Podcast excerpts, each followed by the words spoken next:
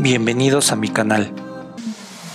Finteros, bienvenidos al podcast de FinTech Ando, un podcast de Roberto Martínez, el podcast donde serás un chucho coherero de las FinTech. FinTech, inversiones, criptomonedas y todo sobre tecnología. Empezamos. Las crowdlending son plataformas dentro del ecosistema FinTech que se encargan de hacer préstamos P2P, que son de persona a persona. Hablaremos en este podcast con el CEO y director y cofundador de yotepresto.com, la cual es una fintech de préstamos de persona a persona más importante de México y pionera en este modelo de negocio. Aprenderás muchos pasos de educación financiera que nos regala este gran emprendedor y sobre todo cómo trabaja esta plataforma y todo lo que te puede ofrecer.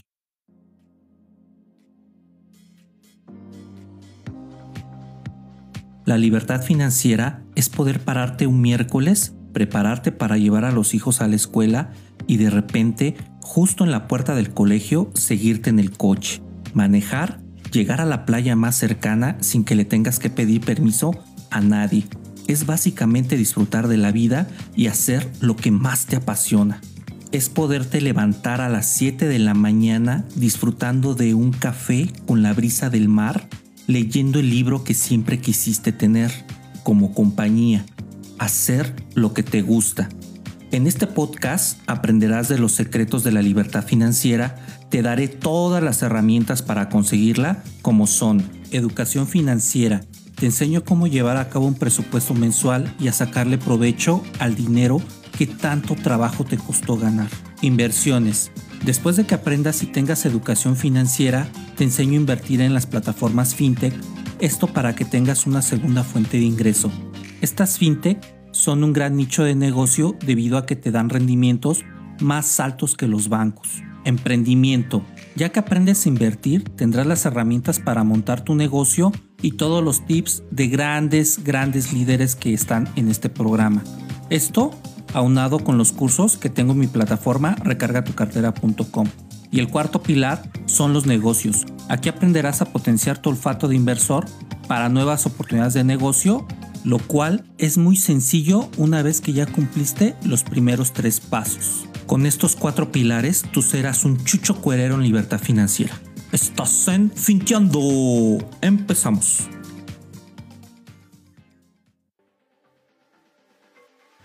La frase financiera del día.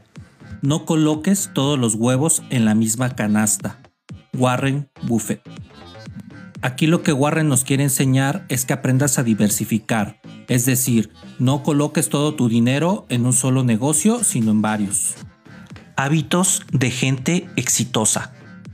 Se hacen totalmente responsables de su vida, nunca se quejan o culpan a otros de sus problemas o fracasos se hacen dueños de todo lo que les ocurre, lo que les permite tomar acciones en consecuencia, saben que aunque no siempre pueden controlar todo lo que les pasa, sí pueden controlar cómo reaccionar ante estos acontecimientos no esperados.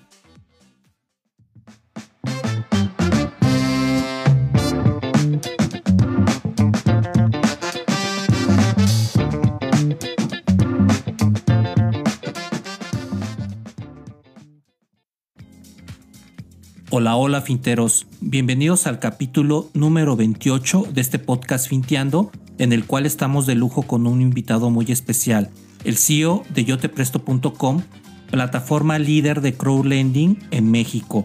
Esta plataforma se dedica básicamente a hacer préstamos P2P, así que si tienes dinero para invertir y no sabes cómo empezar, este programa es para que seas un chucho cuerero de las inversiones. Pero antes déjame decirte dónde nos puedes localizar en mi blog recargatucartera.com, donde encontrarás los mejores artículos de fintech, tecnología y negocios para que tú puedas emprender y alcanzar la libertad financiera. En mi Instagram, arroba recarga tu cartera, en mi fanpage de Facebook, arroba recarga tu cartera, y en mi grupo, arroba recarga tu cartera, donde encontrarás las mejores opciones para invertir, negocios y fintech. También no olvides suscribirte a todas las plataformas de podcast, la que tú prefieras está este programa, principalmente en Spotify, iVoox, Apple Podcasts, Google Podcasts, Radio Public y TuneIn, donde nos puedes escuchar con Alexa. Quiero darles una pequeña introducción de lo que son las fintech.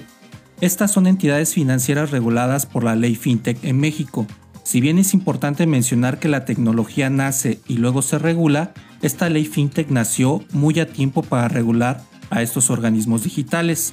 El modelo de negocio es crowdlending, que son préstamos P2P de persona a persona con la fintech como intermediario. Es decir, está el colectivo de personas que fungen como inversionistas en préstamos y obviamente prestan el dinero. Está la fintech la cual ayuda con la plataforma para el manejo de estos fondeos y de manera muy rigurosa selecciona a los pedidores de préstamos. Y por último, están las personas que solicitan los préstamos, los cuales son préstamos personales a la fintech con los intereses muy atractivos, incluso más atractivos de los que te cobran hoy en día los bancos. Y vámonos con los números. Desde 2016, el número de emprendimientos fintech en México ha crecido a una tasa de promedio del 23% anual, lo cual es totalmente brutal. Para que se den una idea, una empresa a un ritmo acelerado crece en México entre 4 a 6%, esto también de manera anual, y estos ya son muy buenos números para una empresa. Que crezca 23% es cuatro veces más rápido y lo lleva a prácticamente 2 a 3 años más de adelanto de aceleración económica. Según el FinTech Radar de México, elaborado con datos extraídos del marco de la recolección para el tercer informe de FinTech de América Latina 2020 con el Banco Interamericano de Desarrollo PIF por sus siglas y que se publica a lo largo del primer semestre de este año 2020 en el análisis del indiscutible crecimiento del sector FinTech en México, es importante mencionar la tasa de mortalidad. ¿Qué quiere decir esto? Las empresas que no logran subsistir. Desde la última actualidad del FinTech Radar en México, en mayo de 2019, tan solo el 4.5% de emprendimientos dejaron de operar, lo que supone alrededor de más o menos 18 empresas. Este 4.5% también es menor comparado con el año 2018, el cual fue de 11.3%. Es por ello que las ventajas de las fintech son las siguientes. Las tasas de interés bajas, lo afable de la tecnología que manejan que sus operaciones se pueden hacer de manera digital y que quitan a los bancos intermediarios con sus productos ya de muchos años, los cuales no renuevan año con año. ¿Sí? Y por lo cual nos obligaban a vivir de esta manera. Bueno, pues sin más preámbulos les quiero presentar a mi invitado. Él se llama Luis Rubén Chávez Toscano. Este Luis Rubén, el cual es cofundador y director de yotepresto.com, una plataforma mexicana de financiamiento colectivo, la cual conecta inversionistas individuales e institucionales con las solicitudes de créditos personales.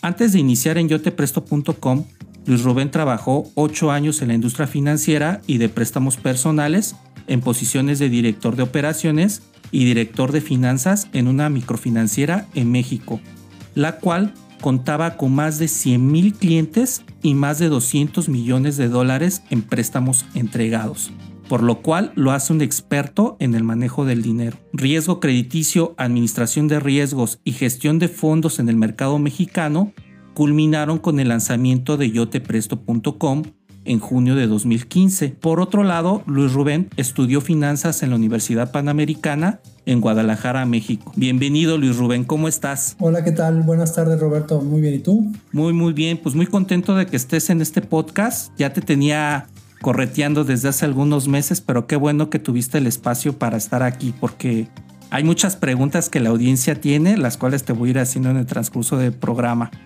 Y vamos a arrancarnos con la primera. Cuéntanos cuáles son tus actividades en yotepresto.com. De cobranza, toda la parte de administración y finanzas. Meto la nariz un poquito en todo y desde hace cinco años, poquito más de cinco años, pues este es el cargo que he venido desempeñando. Muy bien. Y con respecto a la empresa de FinTech Yo Te Presto, ¿qué nos puedes decir de ella? Cuéntanos un poco de la historia de por qué nació. Pues mira, yo estuve, como mencionaste en el intro, trabajando durante un tiempo en la industria eh, de los préstamos personales y me di cuenta de, de, todas las oportunidades que la tecnología estaba brindando para generar nuevos modelos de negocio y, y ofrecer mejores condiciones de crédito a los mexicanos. Fue un buen momento para un poquito capitalizar lo que lo que aprendí en esta industria de México, Latinoamérica y países de desarrollo, en desarrollo en general, ¿no? Obviamente todavía no está claro, pero no es algo no es algo ilegal, o sea, lo podemos eh, estructurar bien y pues tenemos el conocimiento y los contactos para hacerlo, ¿no? Entonces, que hace mucho sentido hacerlo y pues así fue como empezó la, la compañía, ¿no?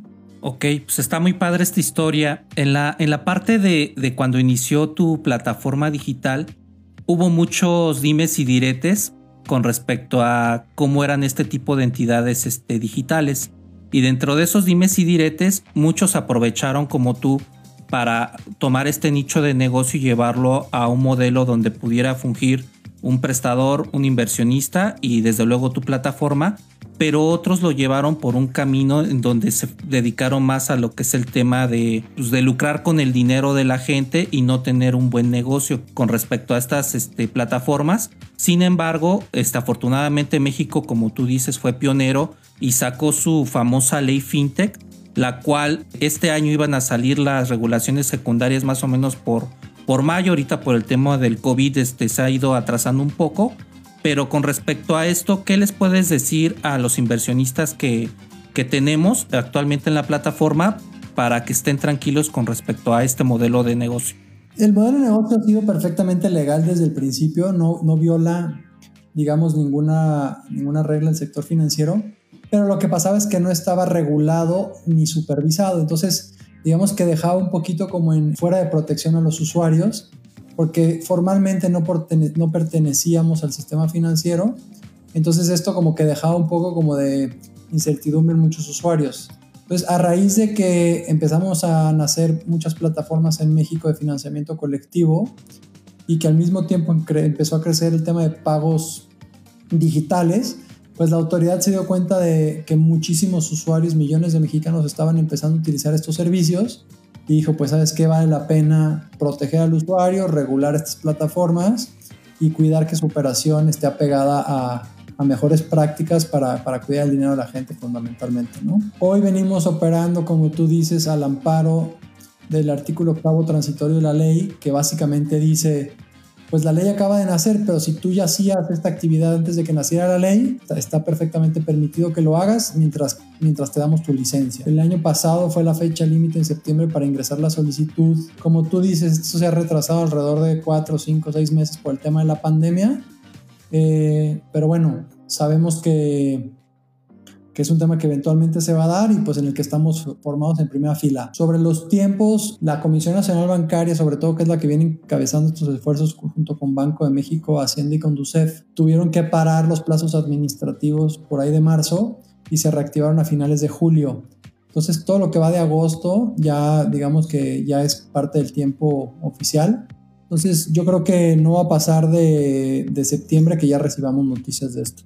Muy bien, y la pregunta del millón, ¿cuál es el diferenciador de yotepresto.com, como lo puede ser la tasa, dupla, afluenta, entre otras plataformas digitales? Pues te diría que fundamentalmente es el, más o menos el mismo modelo de negocio. La diferencia de Yo Te Presto es que va enfocado a un sector crediticio más premium, es decir, vamos acreditados de, de mejor calidad lo que ha redundado en una cartera de mucha mejor calidad que la, competencia. Si bien el modelo de negocio es más o menos similar, el enfoque del mercado que estamos atendiendo nosotros, eh, pues es, es, un poquito más de mejor perfil, mejores ingresos, mejor historial crediticio. Y esto pues se puede ver con, con los resultados que ha tenido la compañía versus la competencia, ¿no? Eh, te diría que hay eh, algunas diferencias, digamos ya en modelos de comisiones, en, beneficios para los inversionistas, los acreditados, pero el cambio o la diferenciación fuerte que tenemos es que vamos a este sector mucho más premium que nos ha permitido tener la cartera vencida más baja de, México por el doble de la más cercana de nosotros, ¿no? O sea, eh, entonces esto si bien nos cuesta a la empresa pues más dinero, porque somos más selectivos y rechazamos más clientes, eh, pues nos cuesta más caro adquirir clientes. Ha resultado muy satisfactorio y muy beneficioso para los clientes que han gozado de, de carteras y de rendimientos muy sanos ya desde hace cinco años. Y yo creo que esto ha sido una de las razones principales del por qué nos hemos convertido en los líderes de la industria por cualquier métrica que lo hagas, ¿no? Entonces, este, te diría que fundamentalmente es la diferencia, el perfil de riesgo al que vamos enfocados para ofrecer una cartera de mejor calidad. Sí, precisamente eso es algo que he notado en tu plataforma y era lo que te quería preguntar. Este, he notado con respecto a otras que la parte de la cartera vencida es muy, muy baja. O sea, quiere decir que es la gente que no te está pagando el tema del préstamo. Eh, desgraciadamente por la pandemia, algunas plataformas tomaron, digamos, como, vamos a ponerlo de excusa o, de referencia, que mucha gente estaba cayendo en impago. Sin embargo, otro diferenciador que no alcanzaste a mencionar, ahorita lo platicamos, es de que yo te presto hizo algunas alianzas con las personas que prestaron, dándoles algunas ventajas o algunas prórrogas para que pudieran este, tener algunos meses como de tiempo de gracia y posteriormente obviamente empatarse con su, con su crédito.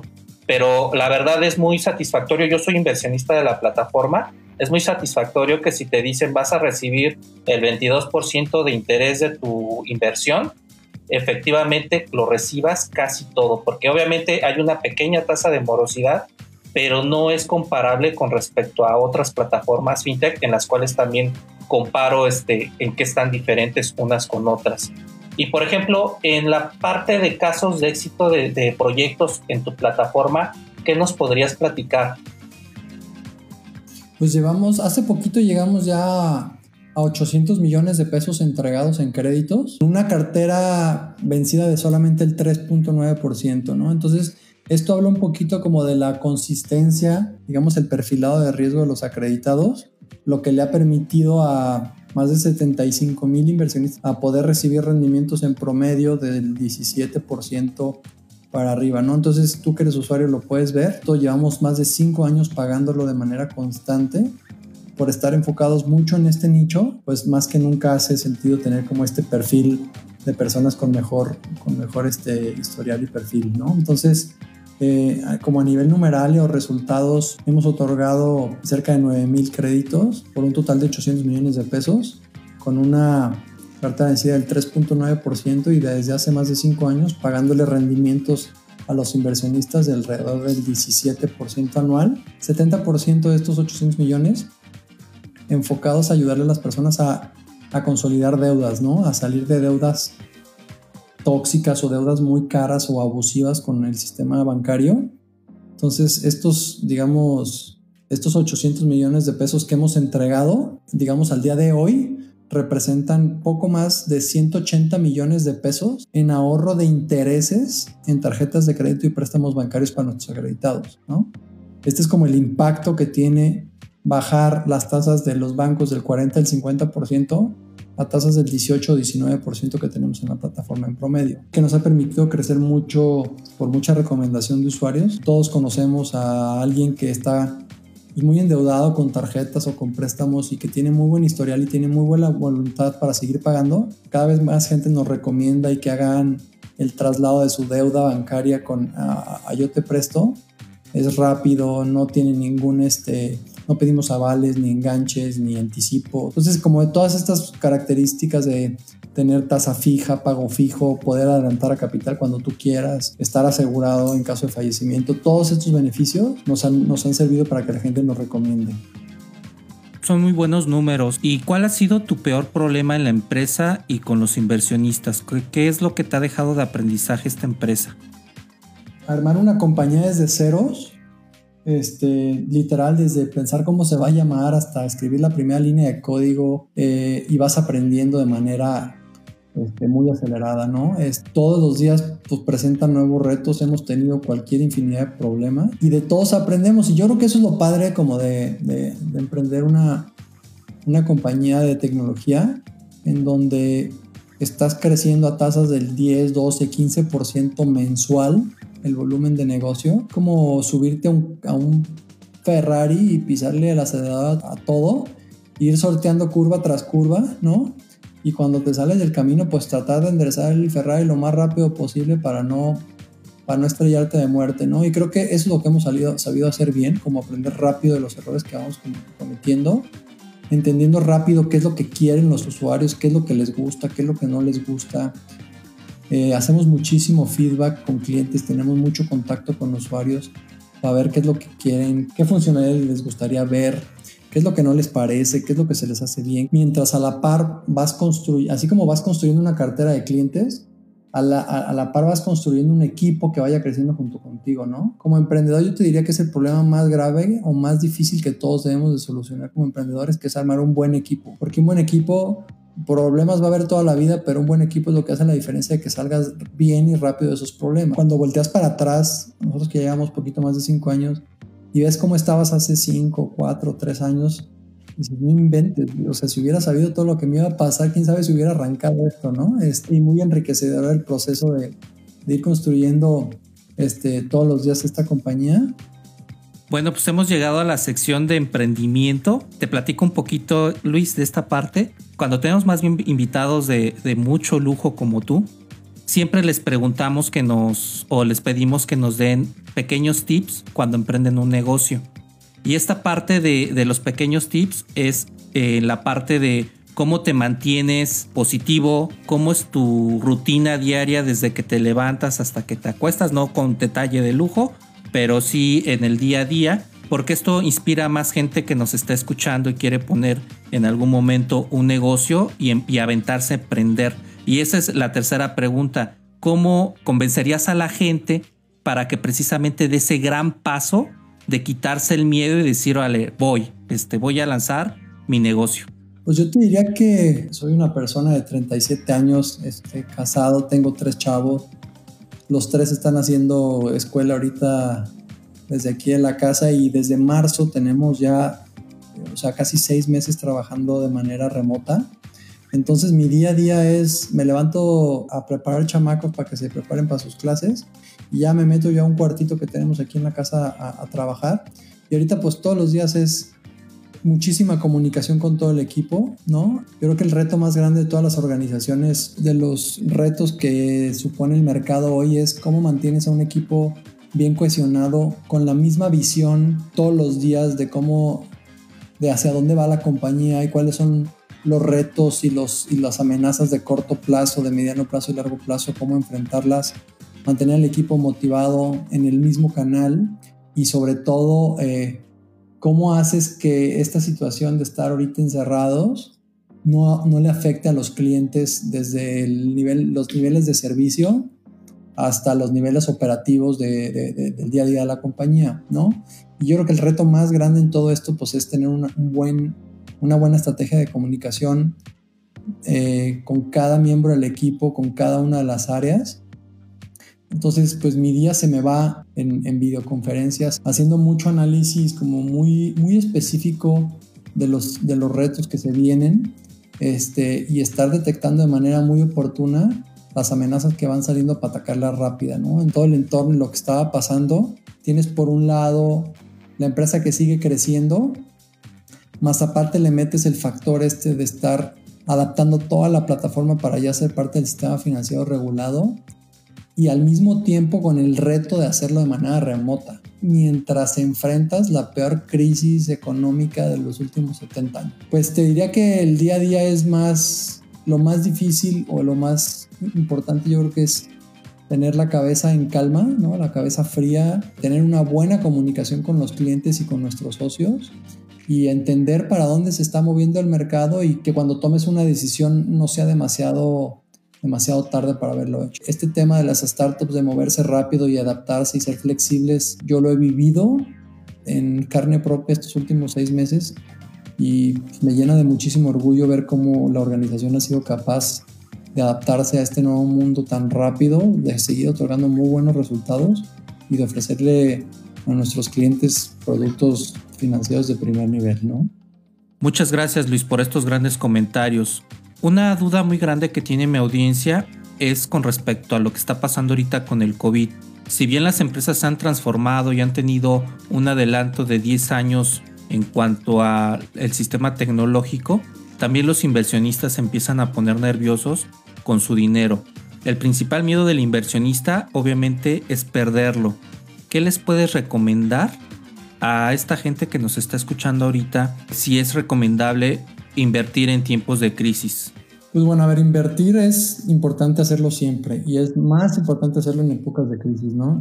vivimos en, en un país donde el sistema de retiro, hace poco lo vimos, ¿no? O sea, está completamente roto como dato, ¿no? En Estados Unidos 60% de los, de los adultos invierten en la bolsa de, valores de Estados Unidos y, en esto, y aquí en México en vez del 60% es el 0.3%. Como este índice de, de penetración de inversión es muy preocupante porque la gente llega a la, a la, jubilación sin dinero y ahí ves, ¿no? O sea, la familia teniendo que sostener a los padres de familia por no haber planeado su retiro de manera adecuada.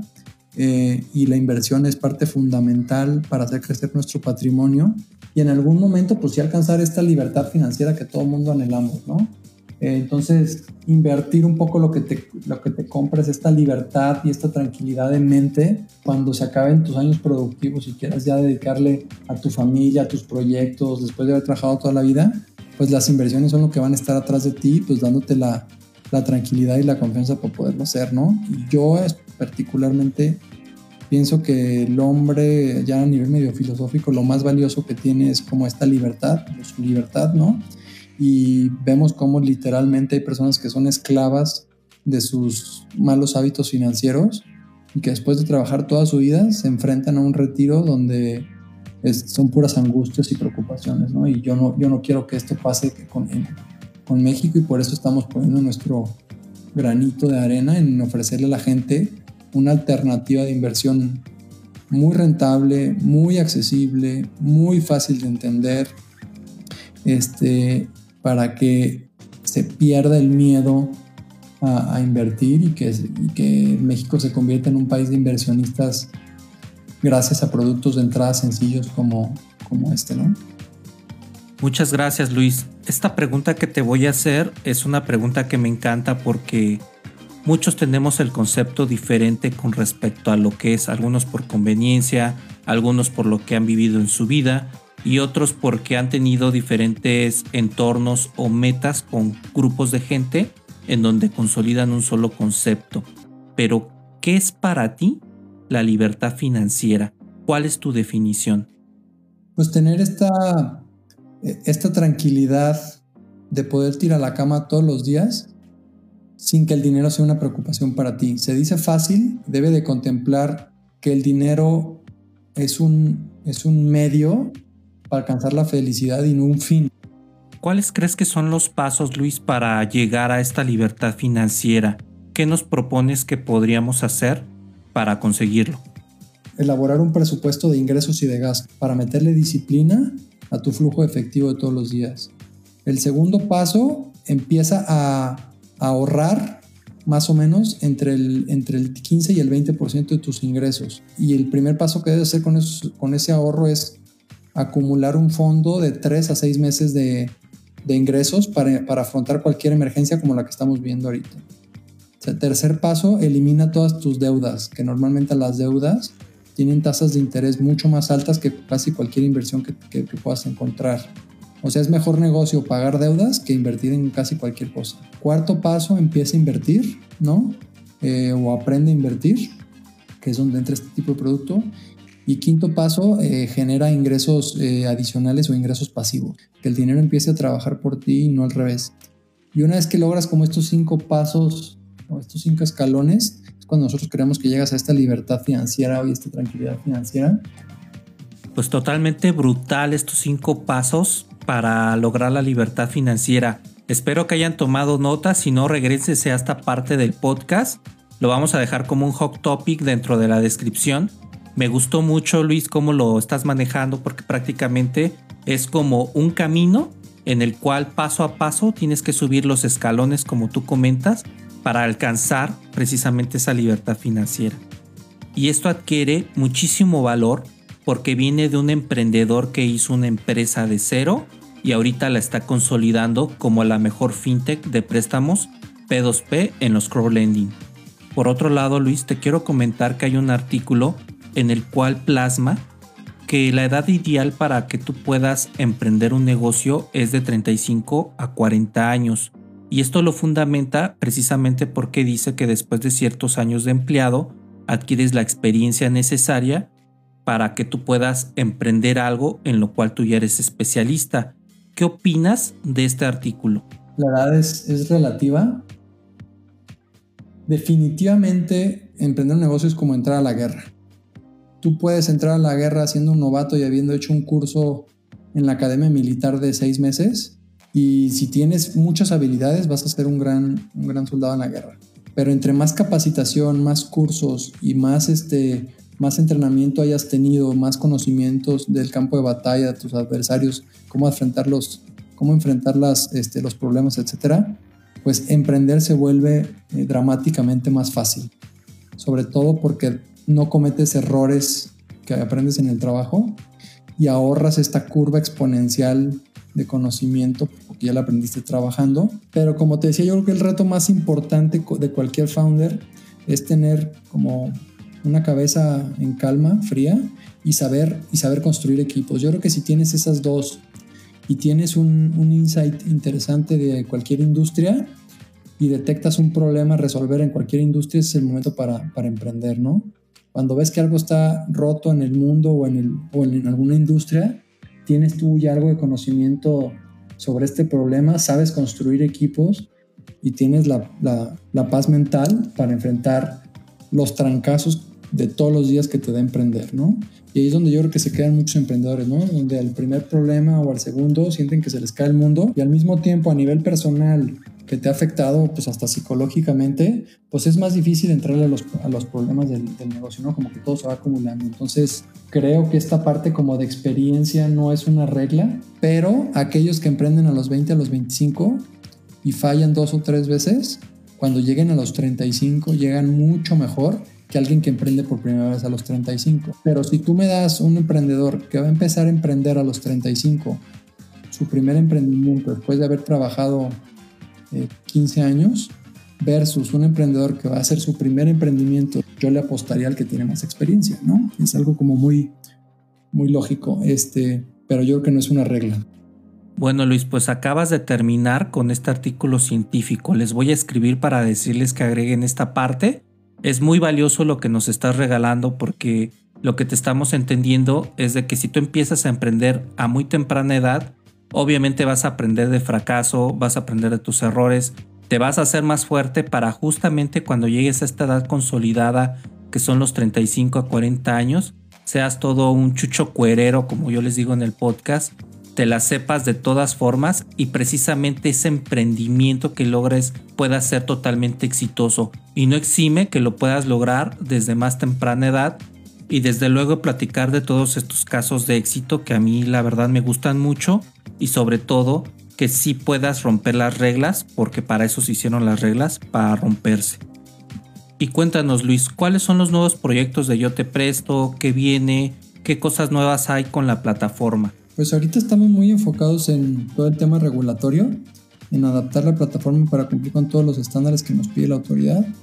Segundo, estamos desarrollando un producto, creo que el próximo mes ya, ya lo vamos a lanzar, y por último, seguir trabajando todos los días en la funcionalidad de nuestra plataforma, tanto de cara hacia los clientes como también internamente. Entonces, si me preguntas, te diría que esos son como los tres ámbitos en los que estamos trabajando ahorita. Es importante comentarles que otra nobleza que tiene la plataforma es de que a partir de los 20 mil pesos invertidos, tú le depositas, por ejemplo, otros 2 mil, otros 5 mil y en automático la plataforma va haciendo los préstamos sin necesidad de que tú estés interviniendo manualmente uno por uno. El proceso manual para los que no saben es cuando tú vas a empezar con 2.500 pesos o 1.000 pesos y entonces tú tienes que empezar a prestar esos préstamos a gente que lo está solicitando, pero los fondeos duran hasta un minuto. Se pueden fondear 200, 300 mil pesos en un minuto porque mucha gente está esperando a prestar ese dinero. Y la nobleza de tener esta herramienta automática cuando ya tienes esos 20 mil pesos invertidos ayuda mucho porque nada más tú metes tu dinero y el dinero solito lo jala a la plataforma para que pueda hacer esos préstamos sin necesidad de que te estés metiendo a cada rato a buscar las oportunidades de préstamos.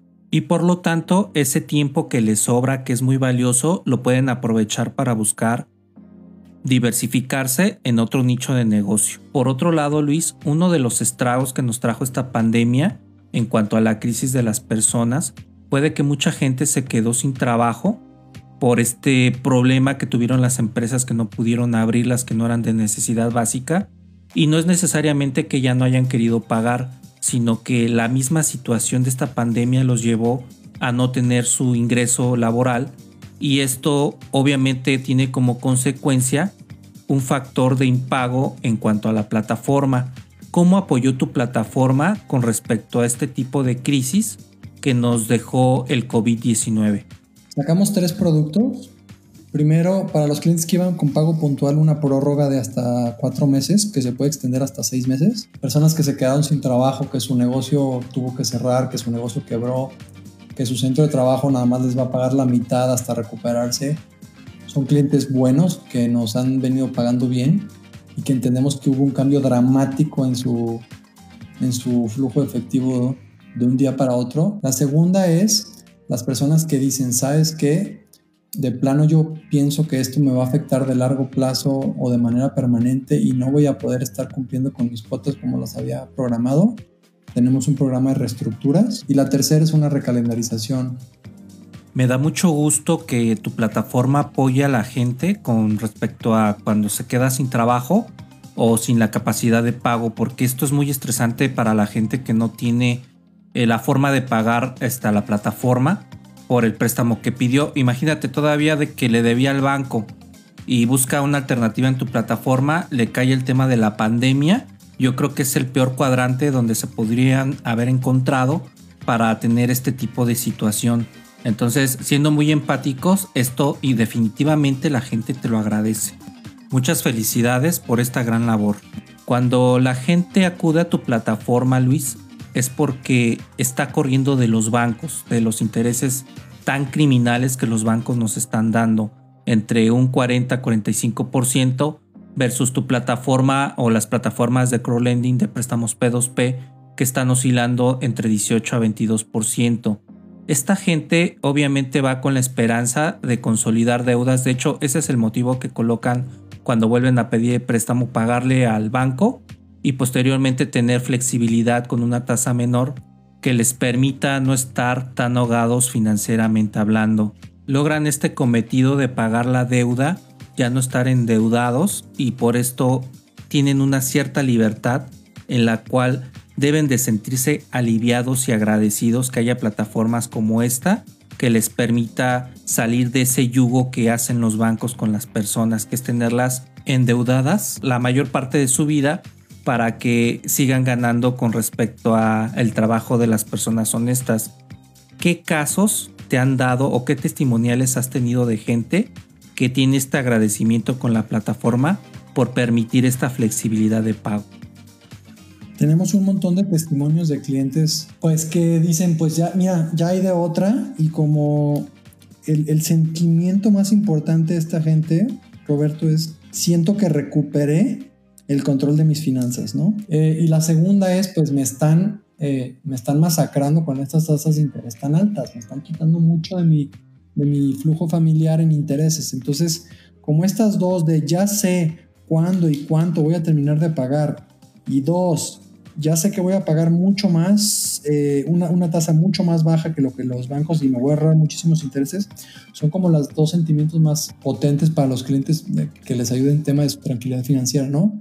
Y nos lo han dicho en miles de ocasiones, de muchas gracias por este producto, nos han dejado muchísimos testimonios que están en la página este, y son los clientes que nos recomiendan, ¿no? decir, bueno, pues que la gente sepa que ya hay de otra o que no tienes que quedarte con el banco este, con una deuda que nomás te afecta este, y que el proceso es sumamente sencillo y todo a través de internet, ¿no? Entonces, esta parte como, es como la que nos inspira para todos los días echarle ganas y seguir mejorando la plataforma. Siempre es muy agradable ver estos casos de éxito y la verdad que bueno que tu plataforma hace esta labor social con la gente que está sumergida en la deuda, la cual debe de estar sumamente agradecida porque les das la oportunidad de establecer sus finanzas totalmente sanas. Por otro lado, Luis, me llegó de tu plataforma una notificación donde estaban haciendo un convenio con el gobierno de Zapopan para nuevos préstamos. Platícanos un poquito del tema. Consiste en el municipio, igual que muchos otros estados y municipios, tiene mucha preocupación de cómo reactivar la economía por el tema este del COVID con recursos limitados que tiene hoy la federación y los estados. Les dijimos, a ver, nosotros nos podemos aliar en donde el, gobierno del estado no tenga que poner el financiamiento para los zapopanos, sencillamente que sea el, el, que ponga como el respaldo, ¿no? Si algún zapopano pide un crédito y no puede pagar, este, nosotros nos encargamos de darle el crédito, pero que Zapopan responda por esta, por esta falta de pago ante los inversionistas. Esto lo que te da una ventaja es que si el gobierno de Zapopan contaba con una bolsa de 3 millones de pesos para dar en créditos para estimular la economía, pues se iba a limitar a entregar estos 3 millones y se acabó. Y lo que le dijimos es, entonces esos 3 millones ponlos en un fondo para pérdidas. Nosotros creemos que podemos colocar alrededor de 10 o 20 veces más ese monto por las tasas de cartera vencida que traigamos, ¿no? Entonces imagínate que nosotros damos 100 créditos a Zapopanos y solo el 5 o el 10% no paga, eh, pues eso lo cubre Zapopan. Sí, lo que yo te estoy entendiendo es de que es como un fondo del gobierno de Zapopan como especie de fideicomiso y en caso de que estas pequeñas empresas no puedan pagar, ese dinero el gobierno lo, lo subsana a los inversionistas de tu plataforma para que no le afecten el tema de morosidad, ¿es correcto? Correcto, es un programa, se llama A Primeras Pérdidas, todo está administrado en un, en un fideicomiso público los recursos ahí están ya etiquetados y guardados. Tenemos firmado este convenio de colaboración con, con el gobierno de Zapopan y ahí está esa bolsa y nosotros estamos haciendo créditos en Zapopan que van a contar con el, con el respaldo del gobierno de Zapopan hasta por 3 millones de Pues danos la primicia, Luis. Este, por ahí me enteré de que ya estás muy, muy avanzado con tu app para lanzarla a nivel celular. Este, ¿Cuándo sale? ¿Cuándo sale tu aplicación? ¿Y por qué crees que las aplicaciones pueden potenciar un negocio como una fintech? Mira, la, app ya está. De hecho, ahorita ya la estamos utilizando en una beta privada. Ya algunos usuarios la tienen y nos han dado feedback y la estamos mejorando. Y yo espero que la próxima semana ya la abramos a todo el público. Eh, la ventaja del app es que te permite de manera mucho más directa y más rápida y más sencilla administrar tu, tu cuenta de inversión. Te da notificaciones de mucha calidad, te da reportes de manera inmediata y sobre todo eh, está construida de forma que la experiencia de invertir y prestar desde, una, desde un dispositivo móvil sea mucho más agradable este, que hacerlo a través de, una, de un web, pero ya la próxima semana abrirlo al público en general. Todos usamos el celular para todo, menos para hablar por teléfono. Ya es una realidad que es un aparato indispensable y el venir a migrar tu plataforma a esta parte le va a dar un nicho en cuanto a que puedas compartir a lo mejor enlaces de afiliado o puedas compartir la plataforma o en su momento casos de éxito. Y la última pregunta que te quiero hacer, Luis, en este programa abordamos mucho el tema de la deuda. Cuando la gente llega hasta el tope de la deuda contigo y he visto en muchos casos cuando fondeo este préstamos que dice consolidar y pagar mis deudas, un porcentaje muy grande de esto este, está en tu plataforma, porque precisamente la gente está empezando a tener la confianza de que tu plataforma va a pagar menos que con el banco, más todos los casos de éxito que nos comentas, pero cómo los educas para que no vuelvan a caer, porque es como un alcohólico que se quiere portar bien un tiempo, pero a final de cuentas no sabe hacer otra cosa más que tomar o no lleva otras acciones para que se pueda olvidar de ese tema de una vez y empezar a tener una vida más tranquila. ¿Cómo tú educas a esa gente que ya salió de la deuda, funcionó muy bien con tu plataforma y entonces ya puede tomar un camino financiero sano? Creo que sí es una es un reto como muy importante, como al mismo tiempo que le resuelves el problema que tiene el, usuario en ese momento, ¿cómo le haces ver como el beneficio de meterle disciplina y hacerlo a largo plazo? Tenemos varias iniciativas dentro de la compañía para que nuestros acreditados perciban el valor de resolver su tema de deudas, desde la dispersión del crédito cuando es pago de tarjetas de crédito, lo hacemos directo con pago a tus tarjetas para evitar que te endeudes de más. Seguimos monitoreando tu, tu historial crediticio para ver que no te sobreendeudes y, y si vemos que te vuelvas a, a sobreendeudar, pues tomamos acción preventiva. Pero definitivamente es un tema de, de, cultura y de educación financiera que toma tiempo. Estando muy cerca de los acreditados una vez que recibieron su, su financiamiento y recompensándolos eh, con mejores tasas de interés cuando piden un segundo o un tercer crédito si su historial y su perfil crediticio y de endeudamiento va mejorando. Entonces, creo que hacemos un poquito de todo eh, para contribuir un poquito con esta cultura de educación y finanzas personales, pero al final pues mucho está del lado del cliente. Muy bien, pues mira, te agradezco mucho Luis, este, prácticamente todo lo que nos diste es de mucho valor. Qué bueno que te das el tiempo para participar en este tipo de podcast que la finalidad es que la gente tenga educación financiera, conozca cómo invertir su dinero con respecto a cuando ya logró estos pilares que tú comentaste de estos cinco pasos que damos muy a nuestro modo para que puedan tener esa parte de la libertad financiera. Pero sobre todo te agradezco mucho tu tiempo. Yo sé que eres una persona muy ocupada, que estás ahorita sacando la app y eso me imagino que te está absorbiendo mucho tiempo pero este, sí te quiero agradecer que hayas estado aquí y toda la información de valor que nos diste. Muchísimas gracias por la chance de platicar con ustedes y encantado de estar aquí con, con, con toda tu audiencia. Muchísimas gracias. Un abrazo, muchísimas gracias a ti. Saludos. Bueno, Finteros, pues esta fue la entrevista con Rubén Chávez Toscano, el cual primero que nada es emprendedor de una gran plataforma fintech que se llama yotepresto.com la cual se encarga de hacer préstamos P2P en el esquema de crowdlending y que se posiciona como una plataforma líder en este tipo de negocio. También nos habló de sus cinco pasos para lograr la libertad financiera, su concepto de libertad financiera y cómo fue todo este camino para lograr esta gran empresa como es yotepresto.com. Hablamos principalmente de cómo puedes tú llegar a esta plataforma para tener flexibilidades de pago si es en caso de que estás totalmente endeudado con el banco y que sepas que hay alternativas para poder pagar y salir de ese endeudamiento. Básicamente esto es todo lo que vimos en esta plataforma. Le agradezco mucho a Rubén por haber estado aquí. Te recuerdo su posición, él es CEO y cofundador de yotepresto.com, un gran empresario y un gran líder. Y con esta información ya eres un chucho cuerero en crowdlending, préstamos P2P y en fintech. Estoy con ustedes. Chao. Este fue el podcast de FinTech Ando, un podcast de Roberto Martínez, el podcast donde serás un chucho cuerero de las FinTech. Sigue a Roberto Martínez en recargartucarter.com y en sus redes sociales, Twitter, Facebook e Instagram.